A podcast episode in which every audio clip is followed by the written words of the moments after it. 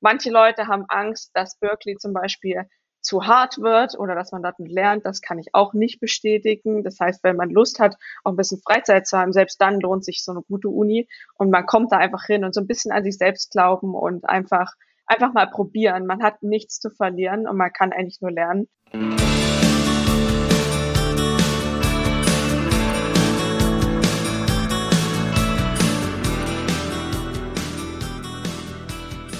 Herzlich willkommen zu einer neuen Folge von Beste Zeit, dem Podcast zum Auslandsstudium von und mit College Contact. Ich bin Alexandra Michel. Und ich bin Elias Merkel. Und gemeinsam sind wir die Gastgeber dieses Podcasts, mit dem wir euer Fernweh wecken und euch dabei unterstützen wollen, eure ganz eigene beste Zeit zu erleben. Sei es in Form eines Auslandssemesters, einer Summer School oder sogar eines kompletten Studiums im Ausland. Für die heutige Folge haben wir mit Julia Storch gesprochen, die derzeit ihren Master in Stanford macht. Julia war 2018 eine der ersten Teilnehmerinnen des Berkeley Haas Global Access Programs, auch BHGAP genannt. Beim BHGAP handelt es sich um das Semesterprogramm der Haas School of Business an der UC Berkeley, das einen besonderen Schwerpunkt auf Themen wie Entrepreneurship, Innovation und Leadership legt. Wir haben mit Julia sowohl über ihre Erfahrungen an der UC Berkeley gesprochen, als auch darüber, wie es für sie im Anschluss studien- und karrieretechnisch weiterging und warum sie jetzt für ihren Master wieder in der Bay Area gelandet ist. Darüber hinaus sind wir gemeinsam mit Julia der Frage auf den Grund gegangen, ob sich die Investition in ein Auslandssemester an einer Elite-Universität wie der UC Berkeley wirklich lohnt. Und Julia hat ihre Top-Tipps mit uns geteilt, wie ihr selbst das meiste aus eurer Zeit in Berkeley herausholen könnt. Klingt spannend? Dann legen wir doch direkt los. Viel Spaß!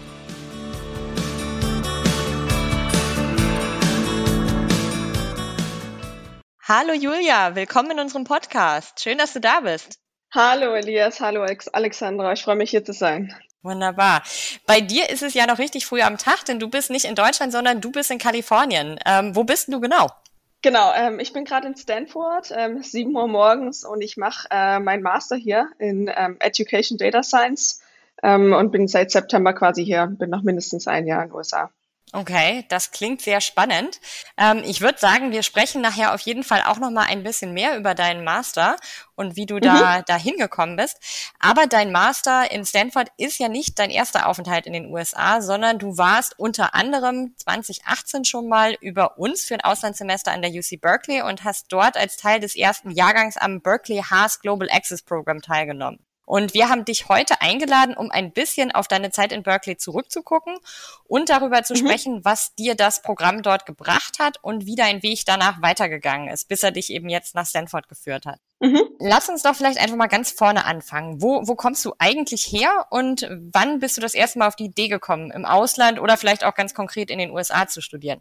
Ähm, super gern. Also ich bin im Vogtland in Sachsen aufgewachsen. Ich habe ähm, meine Jugendzeit eigentlich als Skifahrerin verbracht, war quasi Leistungssportlerin und bin dort viel äh, rumgekommen und mein Trainer und auch meine anderen Freunde, die waren halt alle so mal so ein bisschen auch nach dem Abi mal ins Ausland und vielleicht in die USA, dass man dort quasi weiter noch Skifahren kann und den Sport weiter betreiben kann. Das war der ursprüngliche Gedanke war.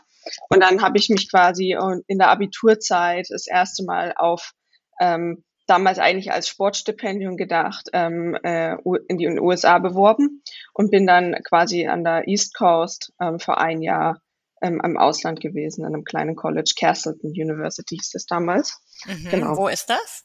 Das war in Vermont. Ähm, genau, also in the middle of nowhere könnte man sagen, so 2000 Einwohner Dorf. ähm, aber das war super. Also das war eine super Erfahrung ähm, und ein sagen wir mal, so ein langsamer Schritt in die USA. Die West Coast und andere größere Städte sind dann schon nochmal ein großer Unterschied zu dem, was man in Deutschland so hat. Hm. Vermont ist aber ja auch, glaube ich, wirklich so ein absolutes Skifahrer-Mekka, oder? In den USA. Also ich sag mal, klar, so Colorado hat auch noch mal einige große Skigebiete, aber ansonsten ähm, in Vermont sind, glaube ich, auch viele der, der, der Stützpunkte und Leistungszentren und so, ne? Ja, auf jeden Fall. Also das war super Bedingungen und ähm, sehr, sehr viel Fokus auf Skifahren, weniger Fokus auf Uni tatsächlich. Ähm, also ja. Okay. Und da bist du dann das erste Jahr gewesen und bist dann wieder zurückgegangen und hast in Deutschland ganz regulär angefangen zu studieren? Genau, ich habe quasi ein Auslandsjahr gemacht. Das war im Prinzip wie andere nach Australien gehen und irgendwie Work and Travel machen. War ich quasi ein Jahr in den USA, habe dort studiert, habe aber mir keine Credits anrechnen lassen. Zu dem Zeitpunkt in Deutschland neu angefangen, ähm, was ja verschiedene Gründe hatte. Ähm, genau, aber es hat sich auf jeden Fall gelohnt. Mhm. Wo hast du dann in Deutschland studiert? Ähm, ich war an der, an der LMU in München, habe dort ah, ähm, mhm. BWL gemacht ähm, und war dann ähm, nach dem dritten Bachelorsemester habe ich dann noch ein Zusatzstudium am Center for Digital Technology and Management, CDTM, sagen wir meistens dazu, mhm. angefangen. Das ist quasi ähm, ein ähm, Studium, was von der TU und der LMU zusammen angeboten wird. Ähm, und da geht es quasi darum, wie kann man ähm, Unternehmen helfen, digitale Produkte zu bauen. Also es ist sehr, sehr hands-on, ähm, sehr, sehr interdisziplinär mit ganz vielen Informatikern, mit ganz vielen Medizinern, Architekten, also wirklich aus allen, allen Fächern. Und es war, das war die beste Erfahrung, die ich bisher Ach, hatte. Cool. Also das war dann schon irgendwo auch das, was du jetzt in Stanford machst, oder? Oder geht zumindest in die, in eine ähnliche Richtung, oder? Ich glaube, das war so der erste Schritt in die Richtung ähm, Technologie für mich, aber mhm. es war ähm, trotzdem noch relativ weit davon entfernt. Also das war, ich würde sagen, ich würde das als Entrepreneurship-Programm eigentlich beschreiben. Wir haben in einem dreimonatigen Projekt wirklich ein, eigentlich ein Business für ein, für ein anderes Unternehmen aufgebaut. Und dann hatte ich halt Informatiker in meinem Team, die in dem Fall die Software geschrieben haben und ich war halt eher für die Business-Seite zuständig. Das heißt, ich habe selber sehr, sehr wenig programmiert, ähm, mhm. ähm, während ich hier jetzt in Stanford auch wirklich den Code komplett selber schreibe und auch noch sehr, sehr, sehr viel technischer bin, als ich das im Bachelor jemals war. Ja. Ach cool.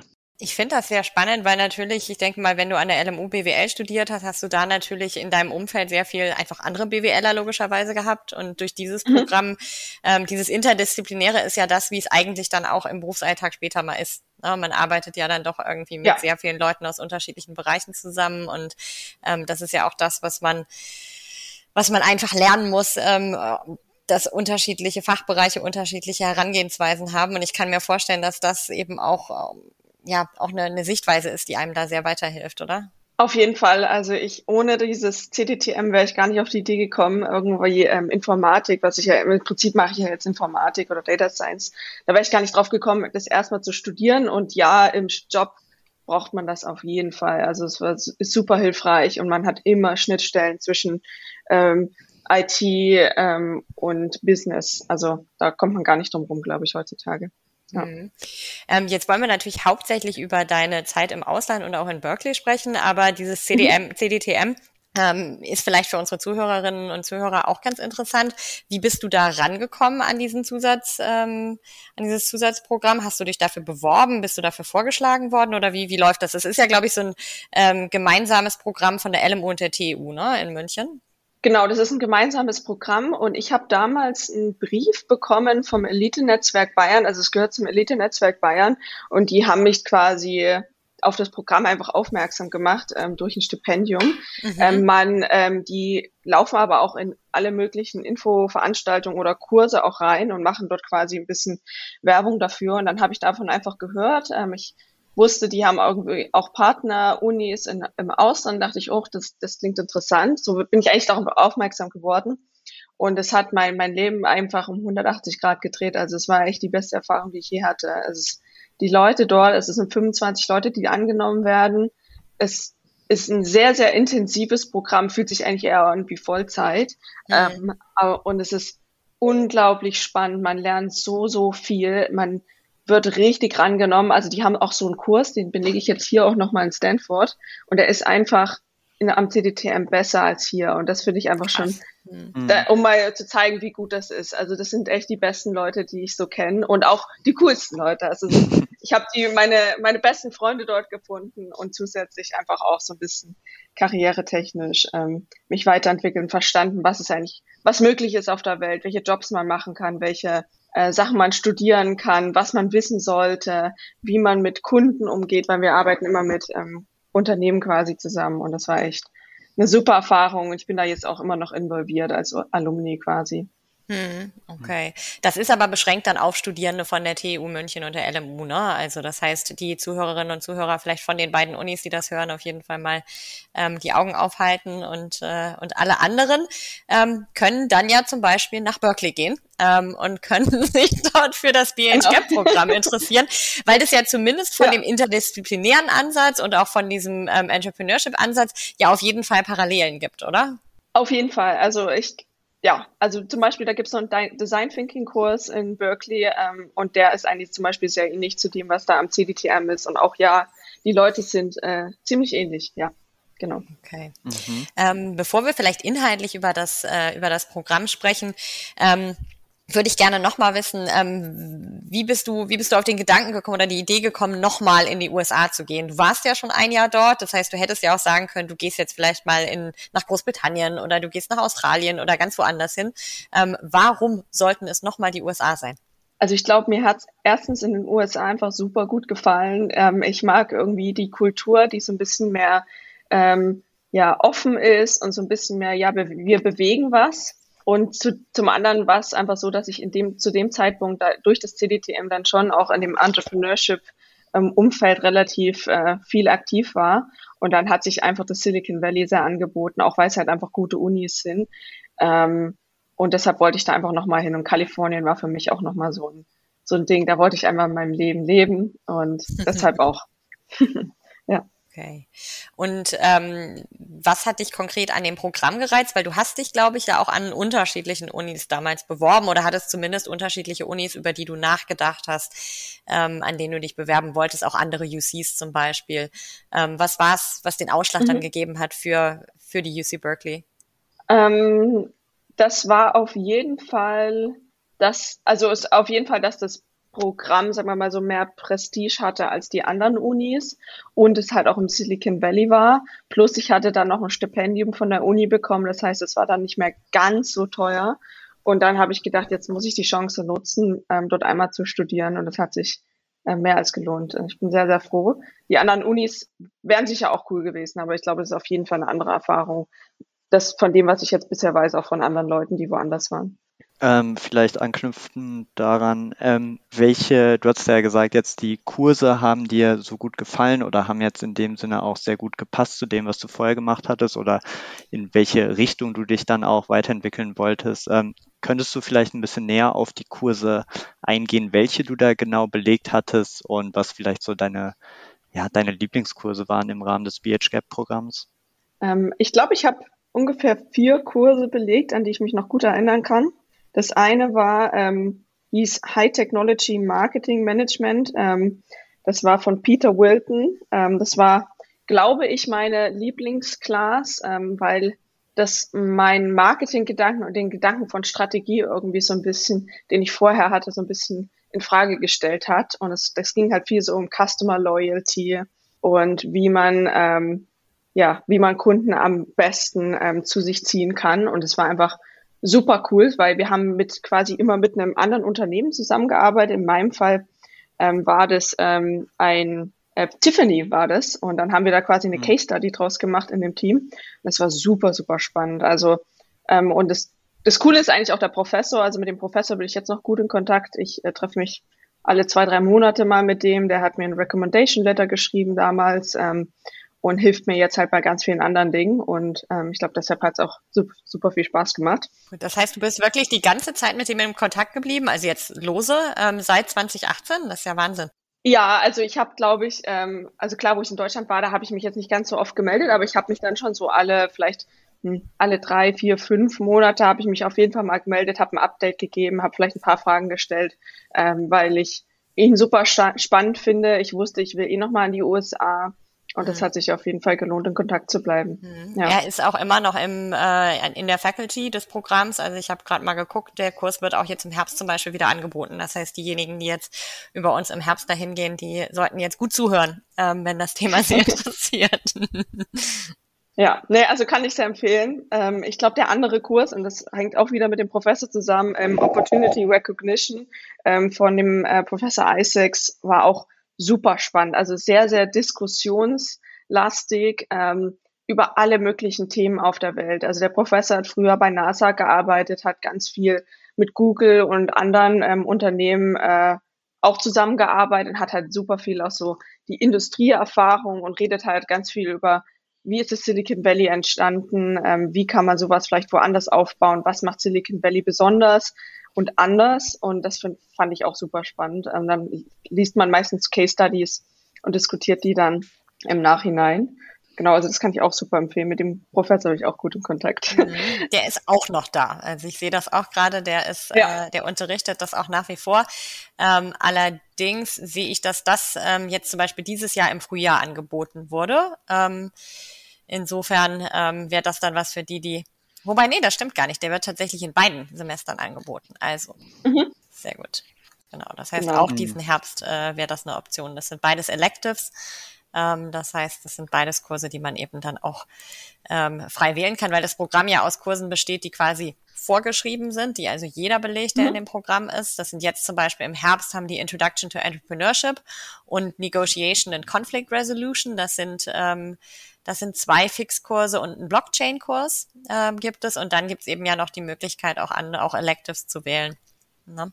Genau. Also das, das hat sich auf jeden Fall verändert, seitdem ich da bin, aber es klingt super spannend. Ähm, ich habe elective-technisch auch noch einen Kurs außerhalb von der RHs ähm, belegt, der hieß Data 8 oder ähm, der ist quasi so ein ähnlicher Kurs wie CS 61A, kann man mal googeln ähm, und ist im Prinzip eine Einführung ins Programmieren in Python mhm. und das war grandios. Also das war der, ich, also rein von vom Wissen her, was man an Wissen gelernt hat, der beste Kurs, den ich belegt habe und auch bis der, eine der besten Kurse, die ich je belegt habe, glaube ich. Ähm, also kann ich empfehlen. Das sind, glaube ich, zwei Units waren das damals. Man kann den aber auch noch mit mehr Units, also dieser 61A ist dann quasi mit äh, vier Units, glaube ich, belegen. Und das lohnt sich auf jeden Fall für die Leute, die quasi noch nicht vorher programmieren können oder vielleicht ganz, ganz wenig programmiert haben, weil ich habe das Gefühl, das wird einfach nochmal auf einer ganz anderen äh, Ebene ähm, gelehrt und das hat wirklich Spaß gemacht und ich habe das Gefühl gehabt, danach konnte ich echt ein bisschen programmieren. Mhm. Ähm, ja. Ich glaube, das ist auch nach wie vor so, Elias, oder? Du betreust ja das Programm. Ähm, es gibt immer noch die Möglichkeit, ähm, eben einen Kurs außerhalb der der Haas ähm, School of Business zu belegen und den dann eben auch mit, ähm, ich sag mal, anderen anderen Berkeley-Studierenden, weil das Berkeley Haas ähm, Global Access Program ist ja grundsätzlich erstmal ein, ein Cohort-Programm, also ein Programm, in dem alle quasi ähm, internationalen Studierenden, die an dem Programm teilnehmen, zusammen sind. Ähm, aber dieses eine Elective, das belegt man dann ähm, aus dem ganz, ich sag mal, regulären Studienangebot der Uni zusammen mit lauter anderen Berkeleyanern. Ja. genau. Ähm, ähm, ich, man kann sogar mehr als nur einen Kurs belegen. Das war zumindest damals so. Dann muss man aber gegebenenfalls mehr bezahlen. Also ich glaube, man mhm. ist da relativ mhm. wenig limitiert und vor allem, wenn es einem darum geht, nur was zu lernen und jetzt nicht unbedingt die Credits da haben, kann man sich auch irgendwo einfach reinsetzen meistens. Ähm, vor allem, wenn man auch den Professor fragt. Also ähm, ja, man kann auch noch mehr als das belegen. Ich hatte auch am Anfang mehr Kurse noch belegt. Ähm, ich bin da ein bisschen, dann doch ein bisschen weniger gemacht. Ähm, weil wird dann schon irgendwann intensiv. Mhm. ja. Hm. Das glaube ich auf jeden Fall.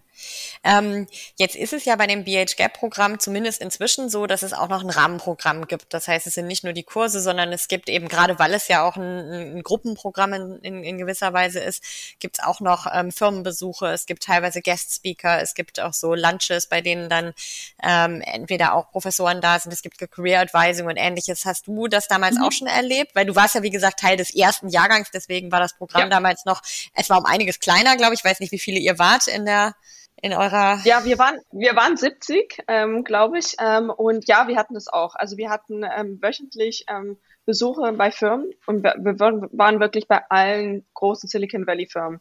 Facebook, ähm, Salesforce, Google, Apple waren wir nicht, ähm, aber sonst halt alles, was man sonst noch so kennt. WeWork damals noch ähm, und ähm, auch bei, bei manchen Startups noch. Und das war, das war super äh, wertvoll. Also zum einen hat man einfach mal gesehen, wie funktioniert das auch. Und zum anderen hatten wir halt auch dann Kontakte hergestellt zu denen, ähm, die dort gearbeitet haben. Und ich habe mit einigen danach gesprochen ähm, bezüglich, ob ich dort ein Praktikum mache oder Vollzeit dort einsteige, ähm, weil man halt so einfach direkt Kontakte knüpfen konnte. Und das gehe ich davon aus, ist jetzt auch noch so und es lohnt sich auf jeden Fall. Und es ist, glaube ich, relativ einzigartig. Also das machen jetzt hier zum Beispiel bei mir macht das auch keiner. Also ich glaube, es ist jetzt nicht so was, was man, was das ständig passiert. Man, das heißt, man ist dort auch relativ, ähm, ja, ähm, okay, wie kann ich das beschreiben? Also man, die freuen sich, dass man da kommt. Ähm, und man, dadurch, dass es Berkeley Haas ist, glauben die auch, man ist ein MBA, auch wenn man es nicht ist. und, das ähm, und das ist richtig verrückt und die freuen sich da richtig mit dir zu sprechen. So, ah, oh, Berkeley Haas. Und ähm, das hat mich so richtig überrascht. Aber das heißt, die ähm, wollen einen von, von sich überzeugen, quasi. Ja, ja, ja. Okay. Also das war so ein bisschen mhm. mein, mein Eindruck davon. Das ist eigentlich ganz cool.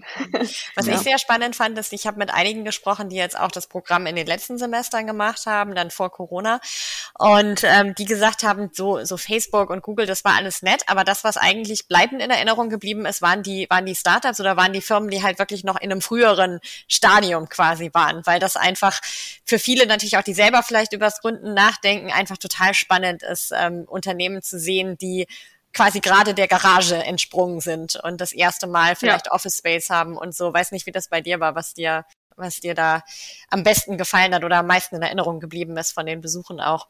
Ich glaube, wir waren bei ganz wenigen Startups. Ich kann mich da gar nicht mehr so dran erinnern, muss ich ganz ehrlich sagen. Ich glaube, wir waren echt fast nur bei großen Unternehmen, aber ich kann das nachvollziehen, ähm, weil ich glaube, bei Startups kommt man dann doch noch mal ein bisschen ähm, wirklich ins Büro vielleicht sogar rein und schaut sich an, wie die Leute da sitzen und arbeiten. Und das ähm, ist sicher fast noch ein bisschen spannender, weil während bei Google läuft man wahrscheinlich nur auf dem Campus rum. Das kann eigentlich jeder Mensch machen, der irgendwie nach Kalifornien äh, fliegt, ähm, weil die lassen einen da jetzt nicht irgendwie sonst wo rein. ja. ja. Cool. Ich würde gerne nochmal einen Schritt zurückgehen, weil ähm, du hast ja jetzt so diesen Netzwerkgedanken ähm, ja in den Vordergrund gestellt, der natürlich auch Teil des BHGAP-Programmes ist. Ähm, ich frage mich, und du kannst es vermutlich sehr, sehr gut vergleichen, weil du vorher natürlich auch schon in Deutschland äh, studiert hast. Ähm, ist es ja so eine amerikanische ich würde sagen, Eigenschaft oder ein kulturelles Ding, dass da vielleicht ein bisschen mehr darauf geachtet äh, wird, dass man sich dort ein Netzwerk aufbaut, dass man versucht, ja, mit so vielen Leuten wie möglich eben Kontakte zu knüpfen, die einen dann auch natürlich ähm, ja, beruflich irgendwann fördern können. Ähm, wie hast du das so erlebt? War das äh, kulturell für mhm. dich ein Unterschied im Vergleich zu dem, was du aus Deutschland kanntest? Auf jeden Fall. Also ähm, ich weiß nicht, ob das Kult, ja, es, ich glaube, es wird wohl kulturell sein. Also es ist auf jeden Fall so, dass wenn du einen Job willst, musst du eigentlich jemanden kennen. Ähm, mhm. Und wenn du noch keinen kennst, dann musst du halt schauen, dass du jemanden kennenlernst. Ähm, und auch in der Uni, es wird einfach viel mehr genetzwerkt ja, also das ist ein riesen, riesen Unterschied. Die Leute empfehlen sich auch gegenseitig. Also wenn du zum Beispiel irgendwie mit, mit anderen Leuten sprechen willst, dann ähm, sprichst du mit dem, dann sagst ja, ja, du kannst noch mit den zwei Leuten sprechen. In Deutschland ist das eigentlich nie so. Das merke ich auch jetzt noch. Also ähm, da wird viel, viel mehr Wert drauf gelegt. Und ich, immer wenn ich niemanden kannte, wurde ich nie zu einem Jobinterview eingeladen, während wenn ich immer, wenn ich jemanden kannte, wurde ich mhm. immer eingeladen. Also es war einfach eine hundertprozentige Übereinstimmung, was das angeht, ja. Doch. Mhm. Ähm, wie, wie bist denn du da rangegangen, dir das Netzwerk aufzubauen?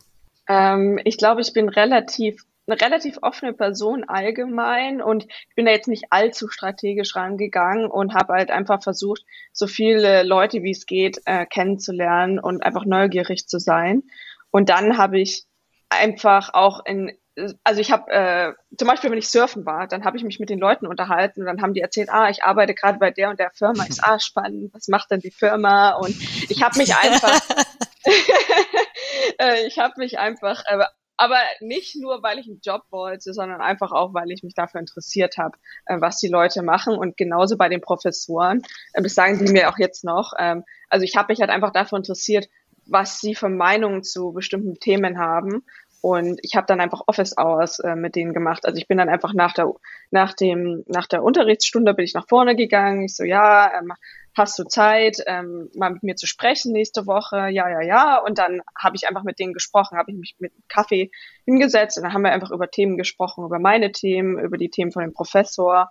Und ich glaube, das hat einfach extrem geholfen, weil das machen tatsächlich gar nicht so viele. Also mhm. ähm, sich da einfach mal hinzusetzen, Fragen zu stellen und versuchen zu lernen. Also so dieses Mindset, ich will lernen und ich bin neugierig. Ich glaube, das hilft am meisten beim Netzwerken.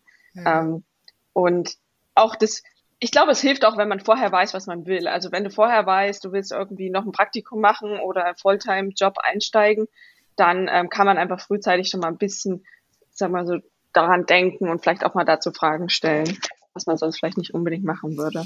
Ähm, ja. Jetzt hast du eben die Office Hours erwähnt und ich finde, das ist ein super spannendes Thema, jetzt gar nicht Berkeley-spezifisch, aber einfach so ein mhm. bisschen ähm, USA-spezifisch, weil ähm, ich meine, du warst auch an der sehr großen Uni in Deutschland, ähm, wo ich vermute jetzt einfach mal, dass die Situation ein bisschen anders war. Das heißt, der Kontakt zu den Professoren war weniger eng und ähm, in die Sprechstunde ist man vielleicht gegangen, wenn es, wenn es notwendig war, aber dann bei mir zumindest hing eine Liste aus, dann musste man hoffen, dass man quasi noch reinkam, weil die Office Hours waren halt auch relativ mhm. begrenzt und ähm, das war gar nicht immer so einfach, äh, da einen Termin zu bekommen. Und das ist was, was wir immer wieder auch Studierenden sagen, ist halt, äh, das ist in den USA anders. Ähm, die Professoren, viele ja. Professoren wollen den Kontakt, die wollen helfen, die wollen unterstützen, die sehen das einfach auch als wichtigen Teil ihrer Arbeit an. Und ähm, bei denen ist es eher so, wenn du quasi nicht kommst und nicht fragst und nicht mit ihnen sprichst, dann kannst du am Ende halt auch nicht erwarten, dass da, ähm, ne, dass da, dass da viel bei rumkommt. Aber wenn du kommst und fragst, dann nimmt dir das keiner übel. Also in Deutschland sind, glaube ich, viele einfach so, dass sie sagen, oh Gott, ich kann doch jetzt nicht zu meinem Professor gehen und sagen, ich habe was nicht verstanden oder ich kann, der hat jetzt gesagt, ich soll mich melden, wenn ich, wenn ich eine Frage habe, aber denkt der dann nicht, ne, ich, dass ich nicht selber mhm. auf die Lösung komme und dass das einfach in den USA aber genau das ist, was ermutigt wird und dass man eigentlich auch positiv wahrgenommen wird, wenn man kommt und wenn man fragt und ähm, ja. würdest du das auch ähm, unterschreiben? Auf jeden Fall. Also ähm, sowohl Fragen stellen zum Unterricht als auch einfach andere Fragen. Also wenn man gerade überlegt, äh, was macht man in, dem, in den nächsten drei Jahren in seinem Leben oder was macht man mit seiner Startup-Idee oder was macht man vielleicht privat selbst, also je nachdem, was es ist, kann man einfach zu den Professoren hingehen und die freuen sich. Mhm. Also die freuen sich, dass du da mit denen sprichst. Ähm, und ja, das lohnt sich auf jeden Fall immer. Also mhm. macht das mit fast jedem Professor. Mhm. Ja. Ich habe die Erfahrung tatsächlich auch selber gemacht. Ich habe ähm, in, mhm. in, Deutschland studiert, in, in, Berlin Politikwissenschaften und ich hatte einen ähm, Kurs ähm, zum Thema Arbeitsmarktpolitik in den USA und in, und in Deutschland. Und ähm, ich bin dann für eine, für eine Recherche, ähm, bin ich nach Utah geflogen, weil eine gute Freundin von mir damals in Salt Lake City ihren Master gemacht hat. Und ich habe gedacht, ach, ich probiere doch einfach mal da an ihrer Uni Kontakt zu Professoren aufzunehmen, um so eine Vergleichsstudie Salt Lake City Berlin zu machen. Ähm, mhm. Spoiler, mhm. Salt Lake City und Berlin sind nicht richtig gut vergleichbar, aber das ist eine andere Geschichte. Ich habe da Professoren angeschrieben. Ich habe wirklich erstmal zehn, zwölf Professoren angeschrieben, weil ich gehofft habe, dass ich dann vielleicht ein oder zwei Rückmeldungen bekomme und habe, ich glaube, acht oder neun ähm, Terminvorschläge bekommen, um mich mit Professoren zu treffen. Ähm, die haben mir ihre Bücher geschenkt, die haben sich eine Stunde mit mir hingesetzt, die haben mir ihre, ihre Forschungsprojekte erklärt und ich habe da noch nicht mal studiert. Also es war wirklich, die hatten nichts davon ähm, außer ja. eben ähm, ihre ihre Arbeit und ihre ihre Ideen mit mir zu teilen und das ist mir echt nachhaltig in Erinnerung geblieben. Also dass wirklich ähm, diese diese Offenheit und diese Lust, sich gegenseitig eben auch ähm, zu zu fördern und dann auch von mir vielleicht was zu lernen über die Situation in einem anderen Land, äh, dass das einfach wahnsinnig ausgeprägt war. Also das ja, ähm, kann ich kann ich nur so unterschreiben, auch wenn man wenn man jetzt plant ins Ausland zu gehen und man weiß zum Beispiel noch nicht, welche Kurse will ich belegen oder Vielleicht ist man sich noch in bestimmten anderen Dingen unsicher, kann man auch die Professoren anschreiben, selbst wenn man noch nicht dort studiert. Und viele freuen sich da auch. Oder wenn man weiß, man, der eine Kurs gehört vielleicht nicht zu dem Programm, man weiß noch nicht, ob man da reinkommt, dann kann man schon mal den Kontakt mit dem Professor aufbauen und dann sagt er vielleicht ja, der oder die, ähm, vielleicht ja, du kannst, kannst in den Kurs dich mit reinsetzen zum Beispiel. Das kann man schon vorher abklären und die freuen sich da, ja. Doch, auf jeden Fall.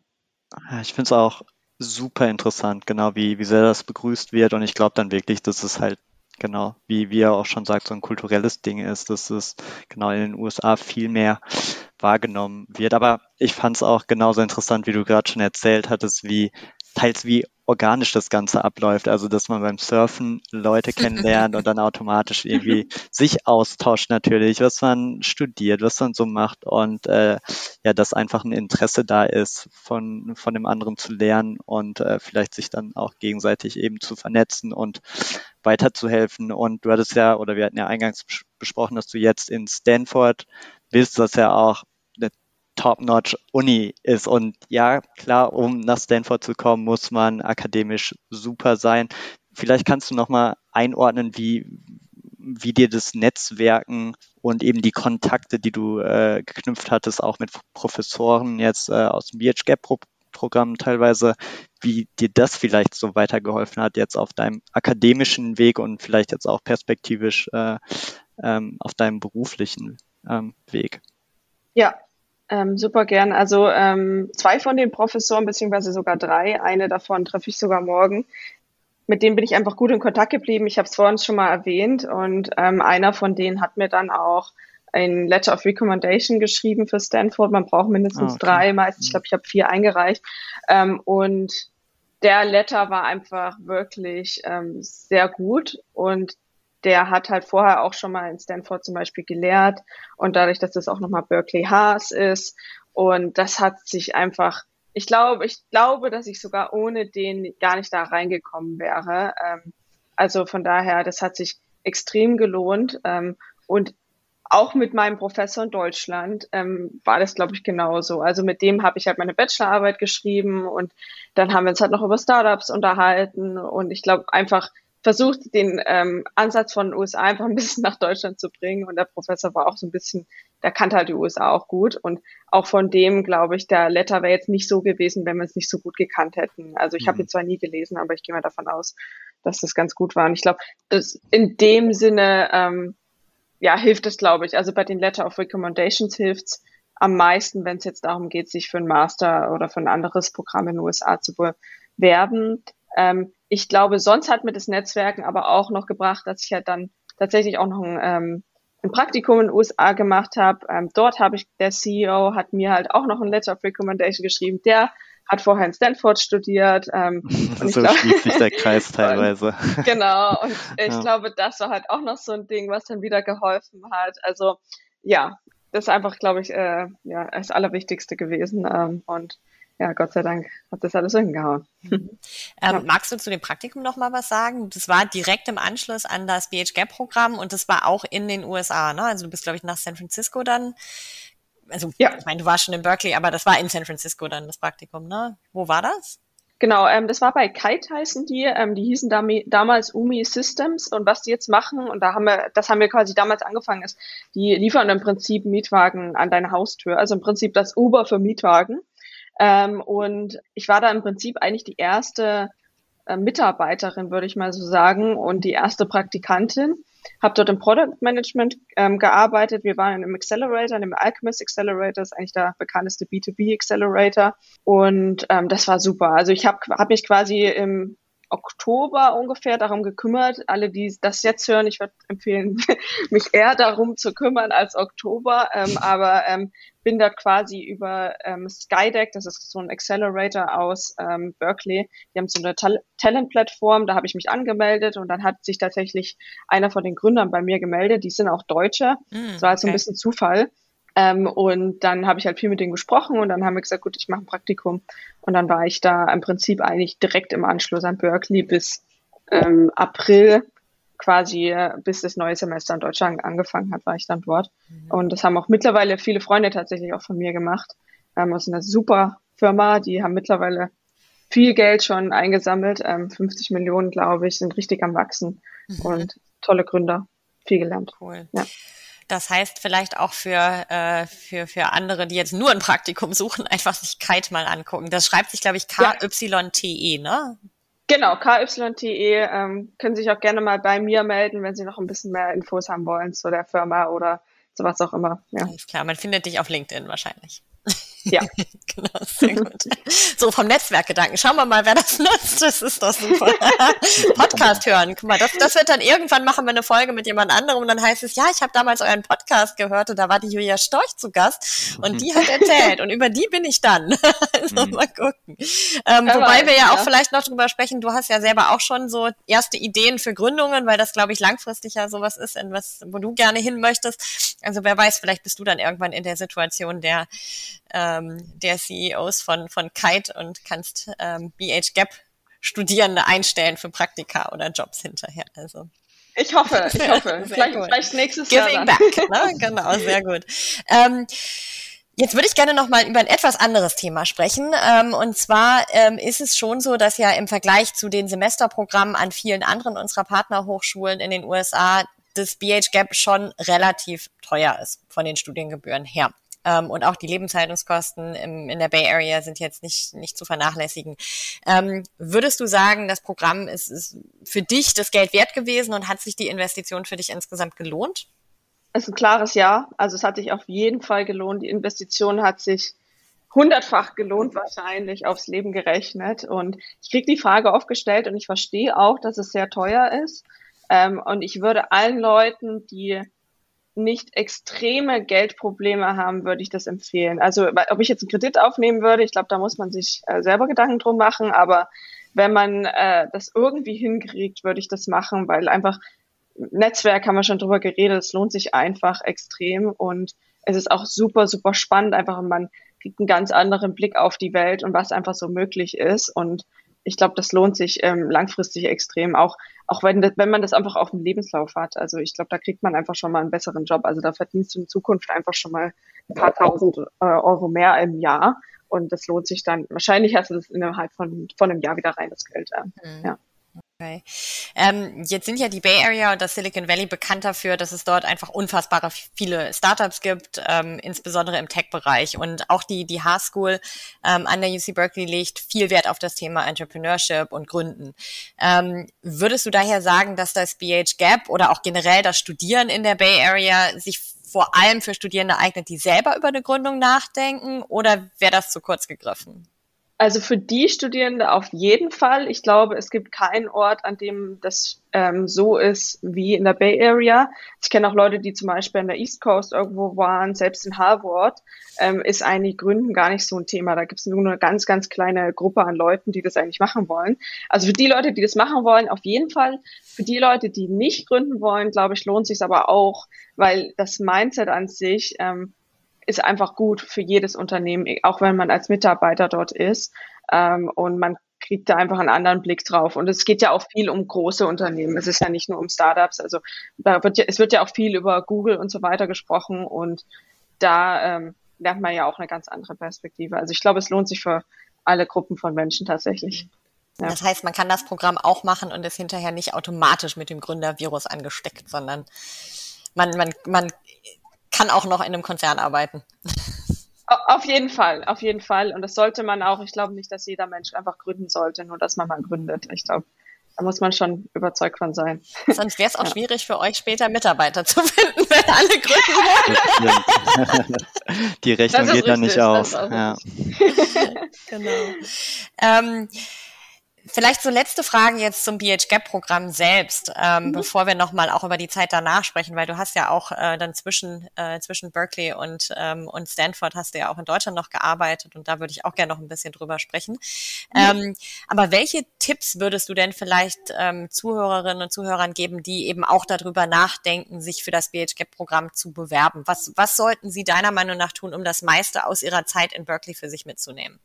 Ähm, ja, also ich glaube, ähm, das Ganze fängt eigentlich schon vor dem Programm an oder wenn man sich bewirbt. Also ich glaube, sobald man weiß, man will das machen, würde ich mich relativ zeitig bewerben, weil dann hat man die Möglichkeit, dass man zum Beispiel in dem International House äh, wohnen kann. Ich glaube, da ist dann irgendwann die Deadline im, im zeitigen Frühjahr irgendwann, ich weiß nicht genau. Und das heißt, man würde quasi eigentlich quasi wie auf dem Campus leben. Und es ist, ist im Prinzip wie so ein hm, äh, ja wie so eine große WG, ähm, ähm, ein großes Haus an Leuten, wo ganz viele Internationals wohnen. Und ich glaube, das macht einfach die American College Experience nochmal viel besser. Ich habe dort nicht gewohnt, aber viele Freunde von mir haben dort gewohnt. ist ein bisschen teurer, aber ich glaube, das lohnt sich, wenn man dort auch wieder ähm, super coole Leute kennenlernt und einfach eine andere Erfahrung hat, als wenn man dann quasi off-Campus lebt. Also genau, zeitig bewerben und sich zeitig auch im Housing quasi kümmern wäre so das Erste. Ich glaube, das Zweite ist, vorher überlegen, welche Kurse man belegen will. Ähm, sowohl innerhalb von dem BH Gap als auch dann vielleicht außerhalb. Ich bin halt dort angekommen und dann habe ich mir überlegt, ja, welche Kurse könnte ich denn machen? Und man hat so ein paar Wochen Zeit, wo man quasi alle Kurse belegen kann und dann muss man sich für welche entscheiden. Und das ähm, ist zwar spannend, aber es zieht einem natürlich viel Energie raus, weil man die ganze Zeit äh, nur in Kurse rennt und eigentlich gar keine Hausaufgaben mehr machen kann. Ähm, das heißt, wenn man vorher schon so ein bisschen weiß, was will ich da eigentlich rauskriegen, ich glaube, das ist auch ganz empfehlenswert. Und da gibt's einfach, kann man einfach googeln äh, in Berkeley ähm, Kurskatalog oder so. Und dann kann man sich alle Kurse raussuchen und dann kann man schon mal überlegen, welche Kurse ähm, will man dann eigentlich machen außerhalb von dem Beach Gap und natürlich auch innerhalb von dem.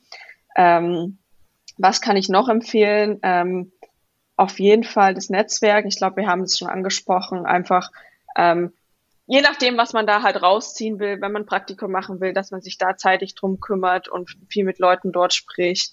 Wenn man äh, vielleicht einfach nur so ähm, die für das Semester dort ist, dass man einfach ähm, die Sachen auch mitmacht, die so ein bisschen angeboten werden. Also wir sind zum Beispiel mal ins Yosemite gefahren und so und einfach einfach Freundschaften knüpfen. Ich glaube, das ist einfach ganz natürlich, aber ich würde es einfach einfach wirklich machen und ansonsten vielleicht auch einfach ein bisschen bisschen mal rauskommen. Also ich glaube, ich war viel reisen und ich habe auch viel dann versucht, bei den äh, in, in San Francisco mal bei einem Event dabei zu sein. Die haben manchmal eine Konferenz oder so. Ein bisschen außerhalb von der Uni auch Leute kennenlernen. Ich glaube, das ist einfach cool ähm, und super spannend auch. Also das sind so die Empfehlungen. Und Praktikum würde ich generell auch empfehlen. Also wenn man wenn man das irgendwie machen kann, Praktikum dort, ähm, super cool, gut für den Lebenslauf, macht Spaß. Ähm, man kann noch ein bisschen länger an der kalifornischen Sonne bleiben. Also. auch immer ein gutes Argument, das stimmt. Genau. Wobei Januar bis April in San Francisco jetzt ja nicht unbedingt wettertechnisch die absoluten Highlight-Monate sind, oder? ähm, ja, das sind nicht die Highlight-Monate, aber so schlimm ist das auch nicht. Also tatsächlich gibt's ja im Winter hier gar keinen äh, ähm, Nebel, aber es regnet halt ab und zu mal. Also damals, wo ich da war, hat es sehr, sehr viel geregnet. Diesen Winter hat es fast gar nicht geregnet. Also ich glaube, es ja, es, es geht schon. okay, ja. Sehr gut. Das soll ja vielleicht dann auch nicht das entscheidende Kriterium sein. Ne? Nee. Im Praktikum ja, hat man eh viel genau. zu viel zu tun, als dass man so viel genau. Zeit draußen verbringt, zumindest wenn man es nutzt. Aber das klingt doch auf jeden Fall super. Sehr schön. Ähm, Und vielleicht kann ich, kann ich noch was sagen, mir fällt noch was ein. Ein immer Auto. gern. Ja. Ein Auto kaufen oder ein Auto, nicht, naja, nicht unbedingt klein, ich würde eins kaufen. Also äh, wenn man irgendwie Auto fahren kann, ein, mit drei Freunden ein Auto teilen oder mit vier oder fünf oder vielleicht auch allein. Keine Ahnung, für ein bisschen was so ein Auto kaufen lohnt sich auf jeden Fall, weil dann kommt man auch ein bisschen rum. Ansonsten so Public Transport ist jetzt nicht so die Stärke von Amerika. Und ähm, dann äh, ist man einfach super viel flexibler und äh, man kann es dann auch wieder verkaufen. Und ich habe bisher noch niemand gehört, der das bereut hat. Und es finanziell lohnt sich das, glaube ich, sogar auch, weil sonst fährst du die ganze Zeit mit dem Uber rum und das ist eigentlich noch teurer. Hm. Also. Hm das kann ich auch empfehlen. Ja. Sehr gut. Und ähm, wie ging es dann für dich nach deiner Rückkehr nach Deutschland weiter? Du bist dann an der LMU wieder eingestiegen und hattest so einen kleinen Kulturschock, oder? der Kulturschock, äh, ein bisschen tatsächlich ist er immer stärker, als ich es immer so denke. Aber ja, ich war, ich war dann zurück. Ähm, ich habe dann quasi ähm, noch äh, ja, ein paar Semester studiert, bis ich dann fertig war.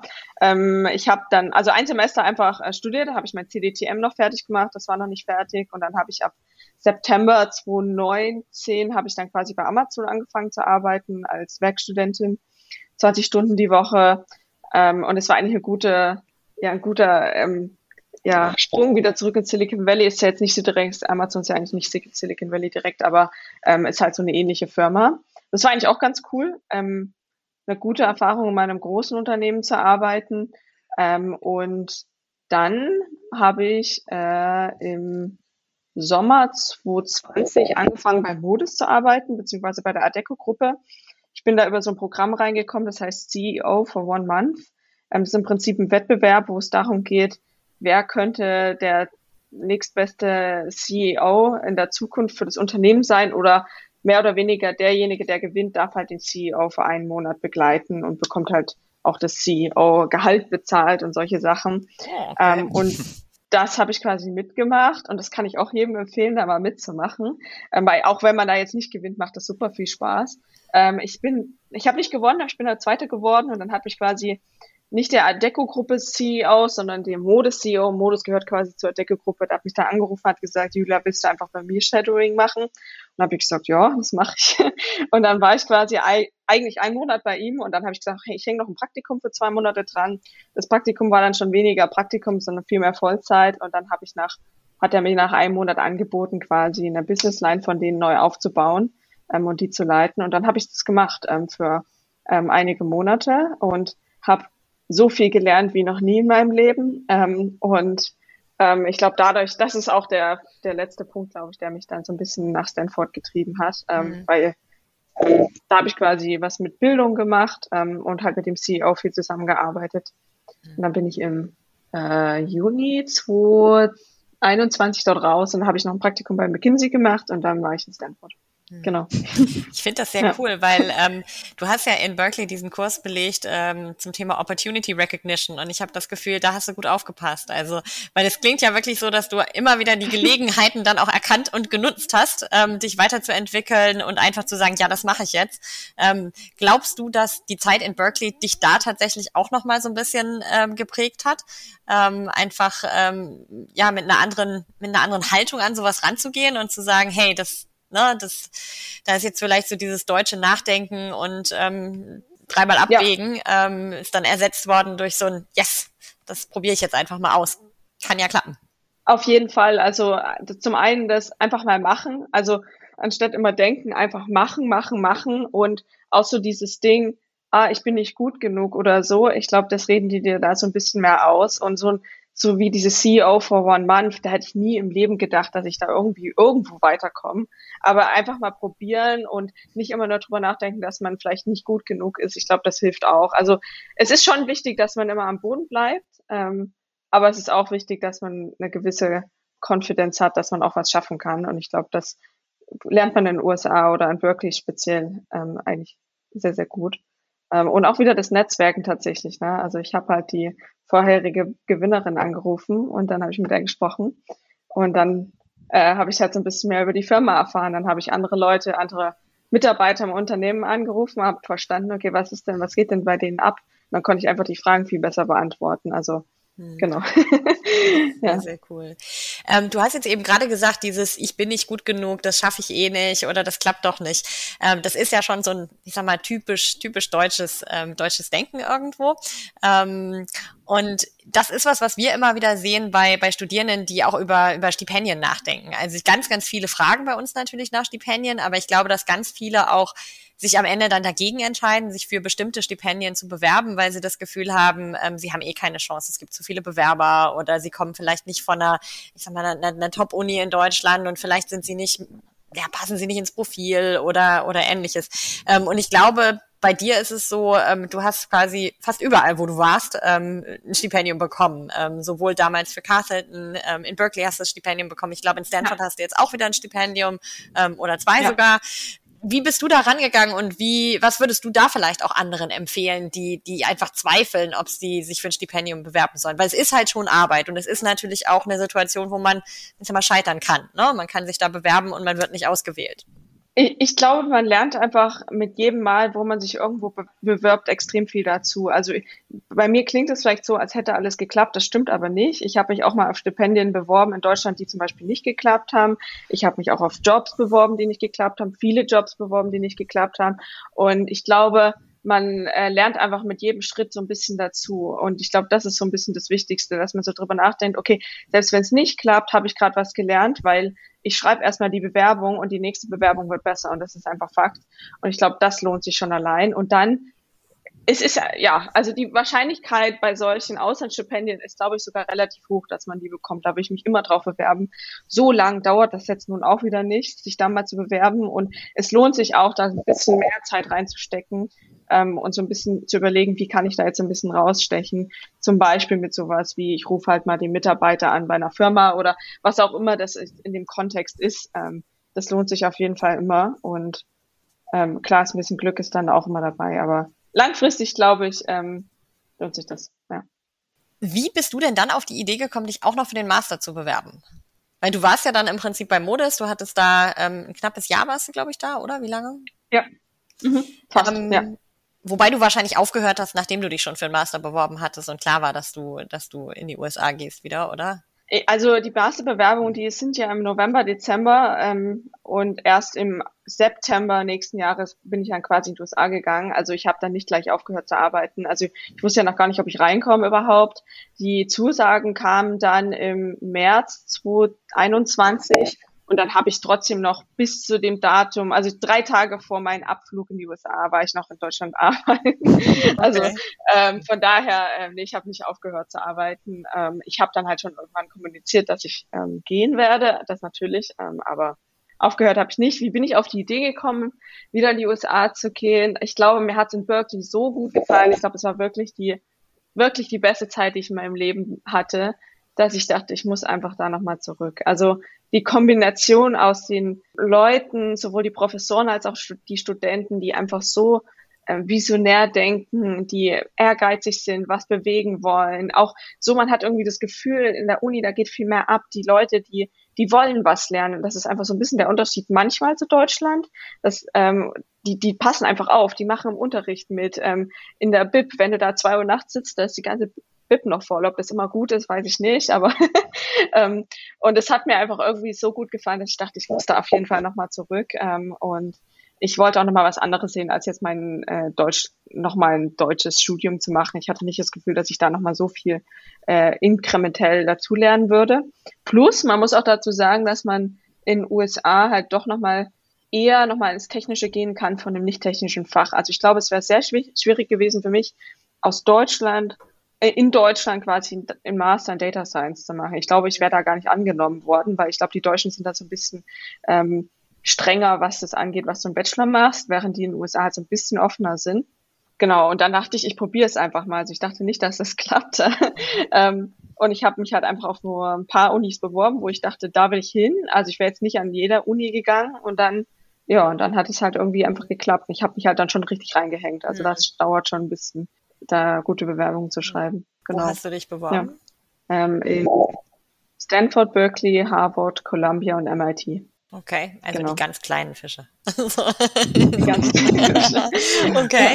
Magst du, und magst du erzählen, magst du erzählen, wo du angenommen worden bist? Äh, ich wurde in Berkeley und Stanford angenommen, in den anderen drei nicht. Ähm, da hättest du wahrscheinlich ein Recommendation Letter von der Ostküste gebraucht. Genau.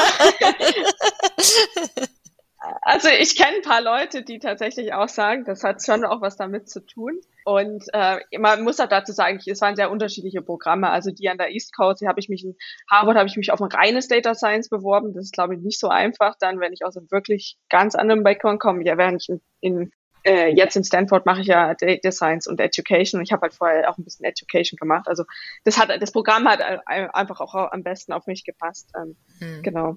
Wofür Aber, hattest du dich in Berkeley beworben? Auf was ganz anderes. Das heißt ähm, Translational Medicine.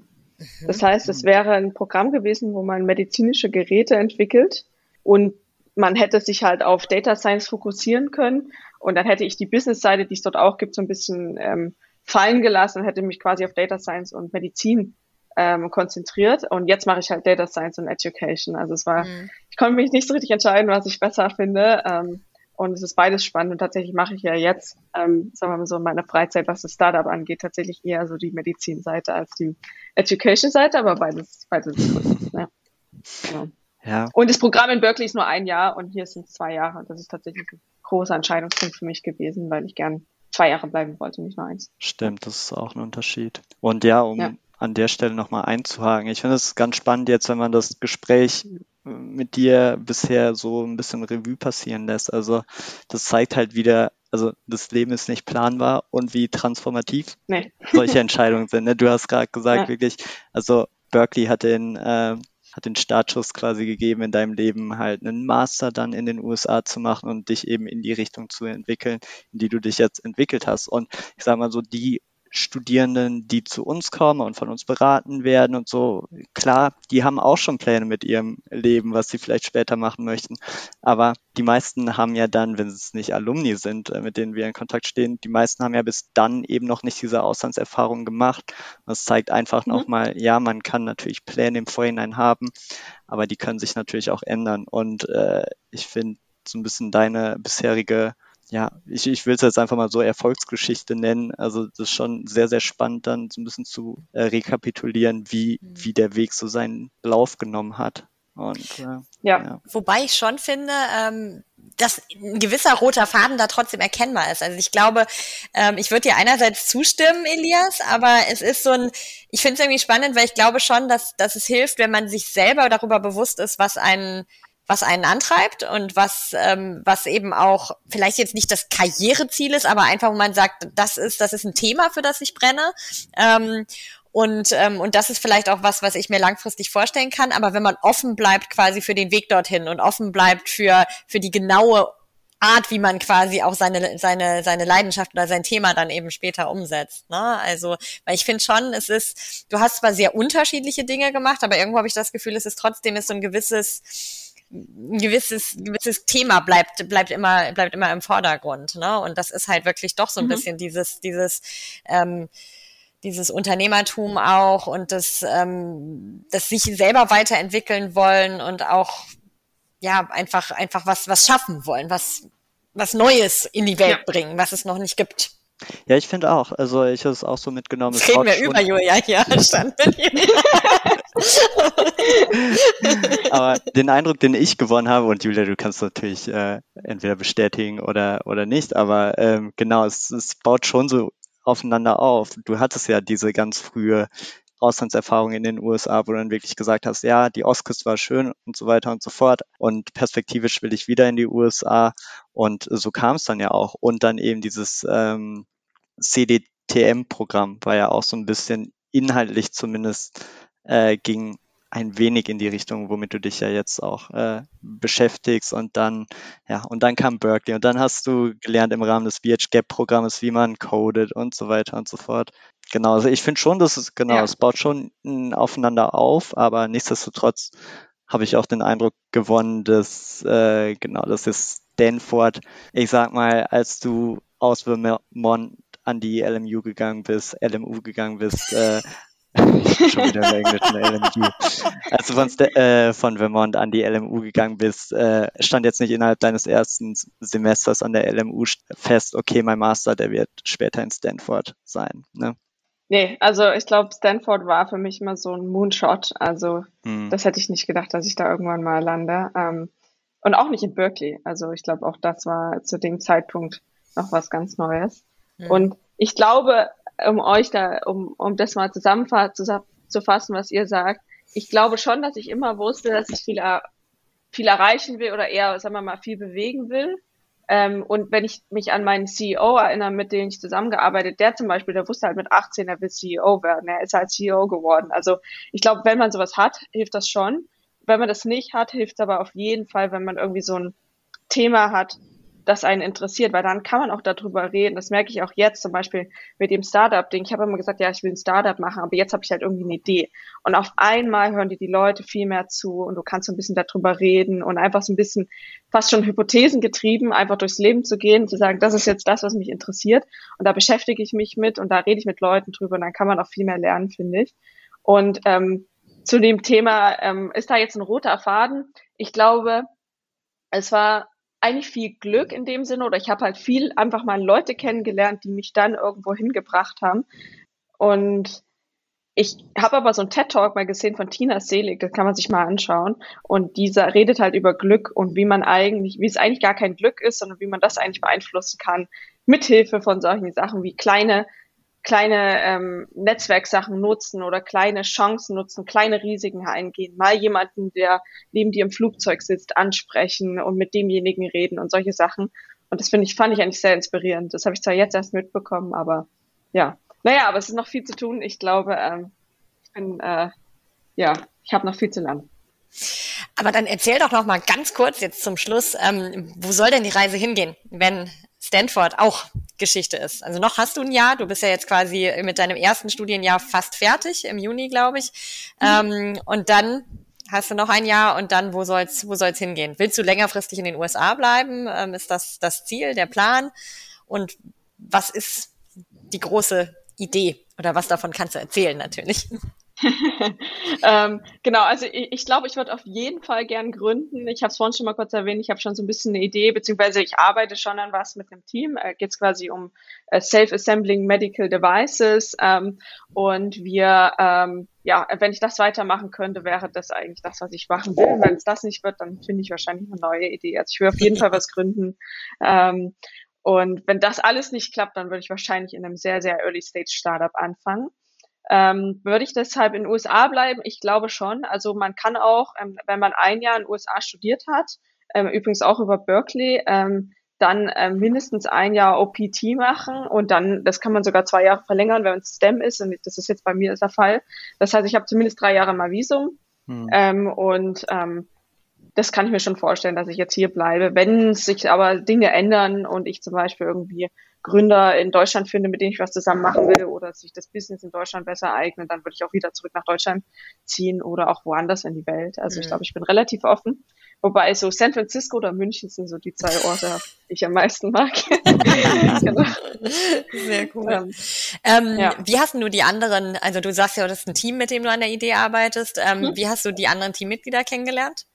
Ähm, die, die die ähm, ursprüngliche Idee hatte, ist eine unglaublich tolle Frau. Die habe ich kennengelernt über einen Club hier quasi, also so ein ähm, ähm, Venture Capital Club, wo ich rein bin. Die hat, sie hat mich interviewt, die ist tatsächlich aber irgendwie zwei oder drei Jahre jünger als ich.